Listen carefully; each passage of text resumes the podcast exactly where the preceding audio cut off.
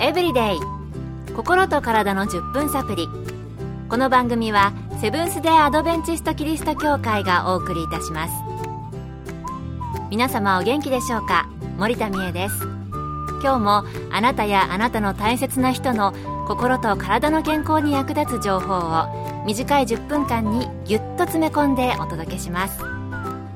なおこの番組は健康情報番組で医師のアドバイスや治療に変わるものではなくすでに投薬を受けている方病院に通われている方はかかりつけの医師の指導のもとこの番組の情報も参考になさってください。日本人の死亡原因の第1位は皆さんご存知のがんです。それでは第2位は何でしょう？答えは心疾患心臓の病気です。その中でも心不全で亡くなる方が多いそうなんですよね。そこで今日のトピックは心不全です。今回は東京衛生病院名誉理事長、日本内科学会認定医、また、米国内科学会認定専門医でもある本郷和彦先生にお話を伺いました。人間が生きていくためには体の各部分に十分な量の酸素と栄養が行き渡らなければなりません。この酸素と栄養を運ぶ役割を担っているのが血液で血液を循環させるポンプの働きをしているのが心臓です。心筋梗塞症や心筋症心弁膜症高血圧などの病気が原因となりこのポンプの働きが弱くなると全身の細胞の酸素や栄養が不足して様々な症状が出てきます。この心臓の働きが不十分な結果起きた体の状態のことを心不全と言います。心臓のポンプの働きは大きく分けて血液を送り出す働きと血液を受け取る働きの2つがあります。血液を送り出す能力が低下すると送り出す血液の量が減少して疲れやすいだるい動悸がするなどの症状が出てきます。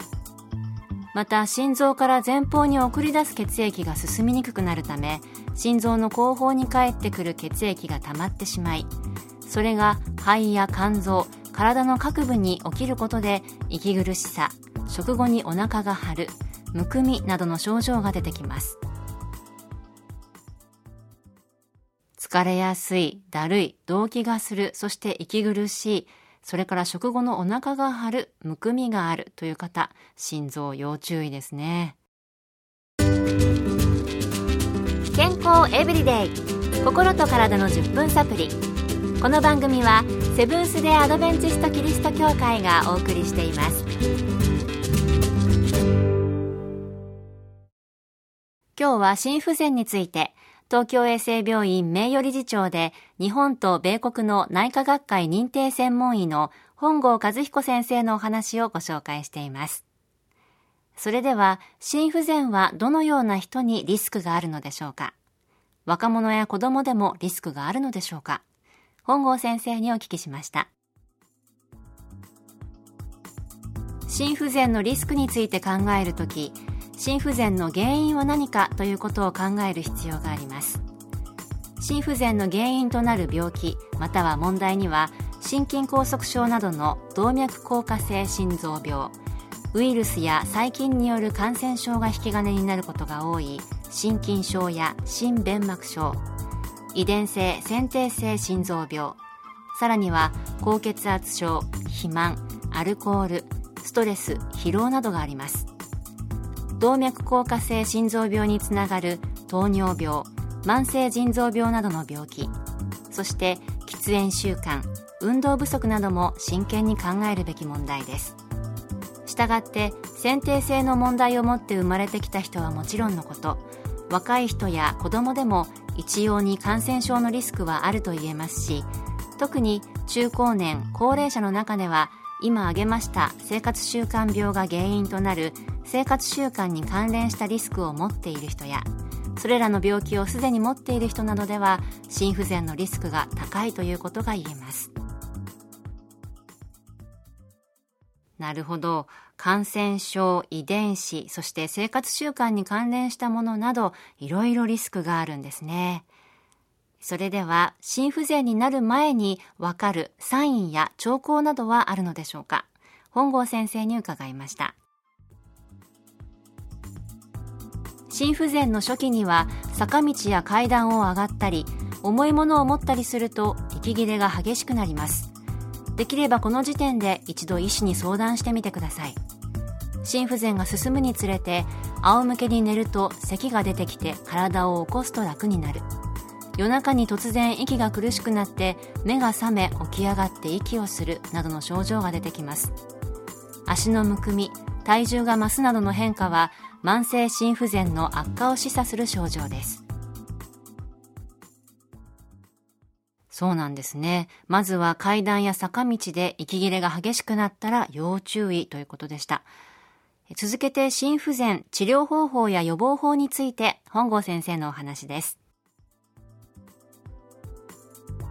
一般に急性心不全の時は入院が必要で安静酸素吸入一時的に心臓の働きを高める薬などが求められます。慢性心不全の場合は薬による治療が主で体内の余分な水分を取り除く利尿薬血管拡張薬ベータ遮断薬などを使います。しかし治療の原則は心不全のもともとの原因である病気の治療にあることは言うまでもなく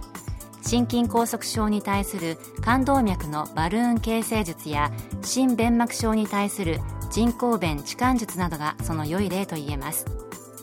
心不全の原因となる病気の中で心筋梗塞症や高血圧肥満などは生活習慣の改善によって予防することができます。暴飲暴食を控え糖分や脂質に富んだ食物や塩分の多い食事は少なめに。できれば菜食を中心とした食生活が理想的です。アルコールの飲みすぎは心筋症の原因となることもあり飲酒は心臓の負担になります。また過労やストレスの多い生活を避け十分な睡眠をとるように心がけてください。